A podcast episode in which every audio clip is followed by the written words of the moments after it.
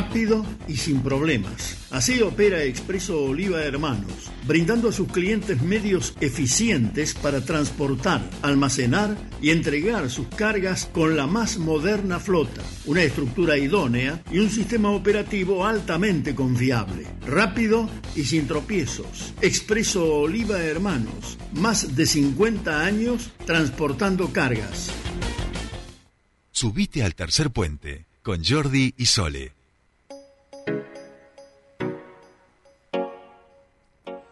Seguimos aquí en Tercer Puente, en nuestro bloque eh, de las 8 de la mañana. Nos hemos pasado un poquito en la charla con Matías Cesari, pero bueno, es un día de análisis, de interpretación y en ese sentido ya estamos en comunicación también con el titular de AT Neuquén, Carlos Quintriqueo, con quien queremos hablar de su visión, tanto en lo provincial, por supuesto, como representante, pero también como cuadro político que analiza la realidad y de qué es lo que cree que puede venir en estos próximos cuatro años. Carlos Quintriqueo, Triqueo, muy buenos días. Te saluda Jordi Aguiar. Bienvenido a Tercer Puente.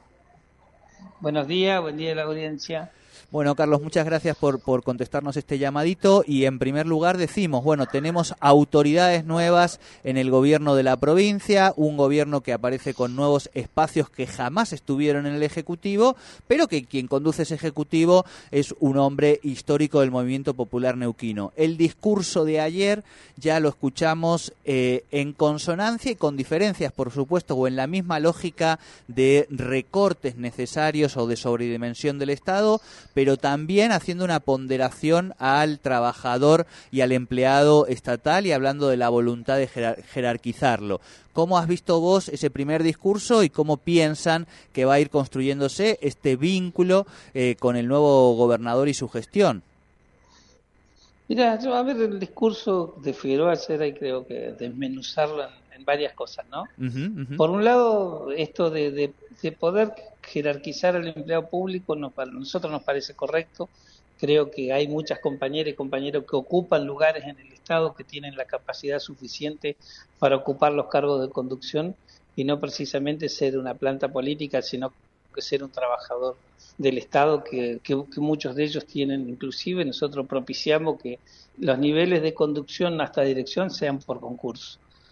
Eh, en cuanto a la revisión de lo que planteaba los pasaplantas, nosotros en eso no hay inconveniente. Podemos, los compañeros y compañeras que han sido convencionados producto de los convenios colectivos de trabajo, de tener la tranquilidad de que realmente cumplieron los pasos y la normativa que, que existen, ¿no? Y, y todos aquellos que ellos después planteaban, aquellos que trabajan en dos lugares, y perciben los dos salarios. Si eso lo tienen detectado, tienen las herramientas administrativas para llevar los procesos sumariales adelante y si es comprobable lo que dicen, serán las sanciones que corresponden.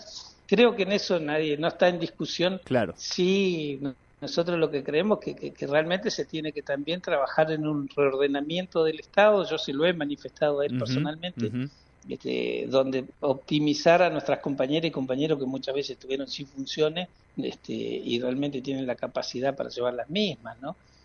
Creo que en la, en la provincia, con alguna visión de tires y afloje en algunas cuestiones, se va a sobrellevar.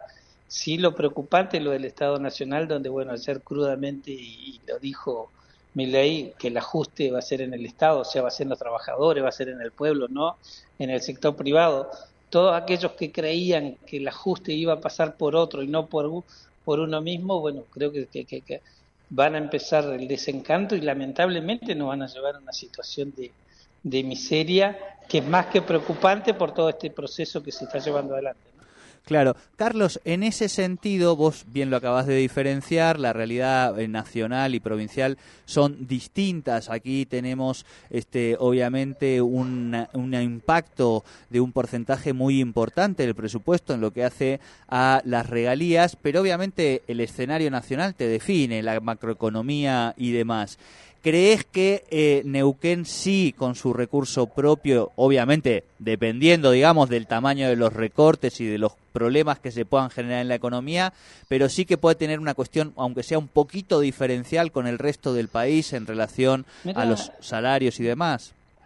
Neuquén tiene esa particularidad. De hecho, Neuquén es una de, las provincias que mayor aporta, y ayer lo decía el mismo Figueroa, la que mayor aporta al Tesoro Nacional y es una de las provincias que menos recibe Por eso creo que la, mirada tiene que estar puesta en cómo se recupera o cómo Neuquén incrementa ingreso en función de la matriz productiva que tiene y lo que aporta al país.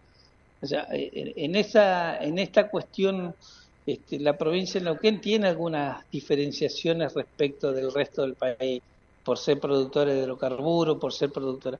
La liberación del tipo de cambio en Neuquén, en ese sentido, al Estado, en ese sentido, le termina teniendo mayores ingresos. Claro. Que hoy se comete una injusticia, ¿no? Porque a la provincia se liquidan regalías por el, por el valor oficial y las empresas productoras este, cobran sus ganancias en función del, del, contado por liqui y, y, tiene y esa diferenciación el Estado neuquino la pierde.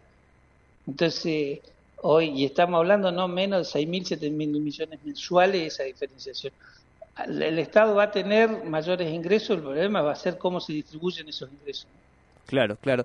Bien, eh, Carlos, en ese sentido también eh, preguntarte un poco por lo que hace a tus pares, a lo que se charla hoy con compañeros y compañeras de otros eh, de otros espacios, de otros sindicatos y demás. Vimos la jura del nuevo secretario de la CETEP, de los trabajadores de la economía popular, que se hizo en la CGT, algo que no había ocurrido nunca, que está habiendo estas reuniones. ¿Cómo, cómo van charlando? ¿Qué es lo que se va manifestando de los distintos colegas, ¿no? Nosotros tenemos la provincia en Neuquén, tenemos una particularidad y los productos, los convenios colectivos hemos logrado tener el 98% del empleo público con estabilidad, ¿no?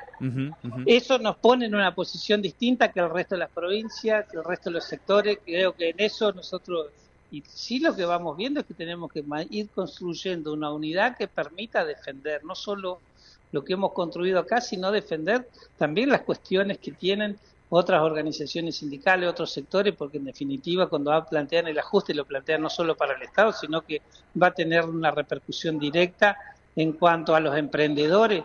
Tengamos en cuenta que las políticas que ayer anunciaba mi ley va a tener ese impacto directo sobre estos sectores, ¿no? Claro, claro, claro, claro.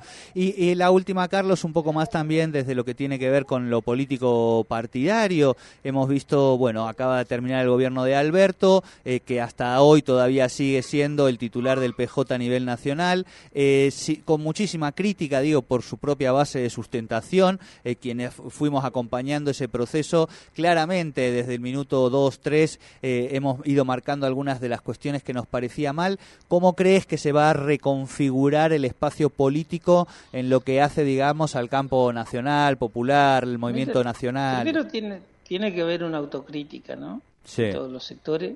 Creo que, bueno, acá una responsabilidad enorme es de Alberto. Sí, porque no se animó, era el presidente, era quien podía haber dado un giro en el inicio, más allá de la pandemia.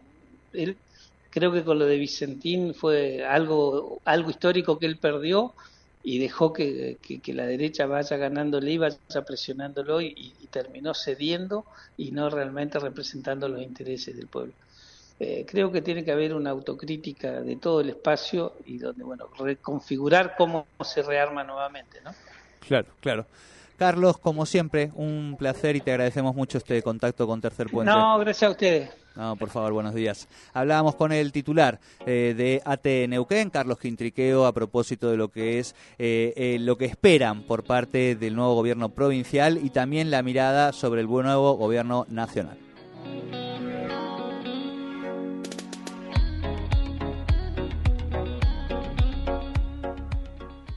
Estás en Radio 10 Neuquén. 98.5. Radio 10. Auspicia. Iruña, concesionario oficial Volkswagen en Neuquén y Río Negro. Y Pan American Energy, energía responsable. Ya llegó la primavera. Ya llegó la primavera. Y pronto se viene el verano. Que no te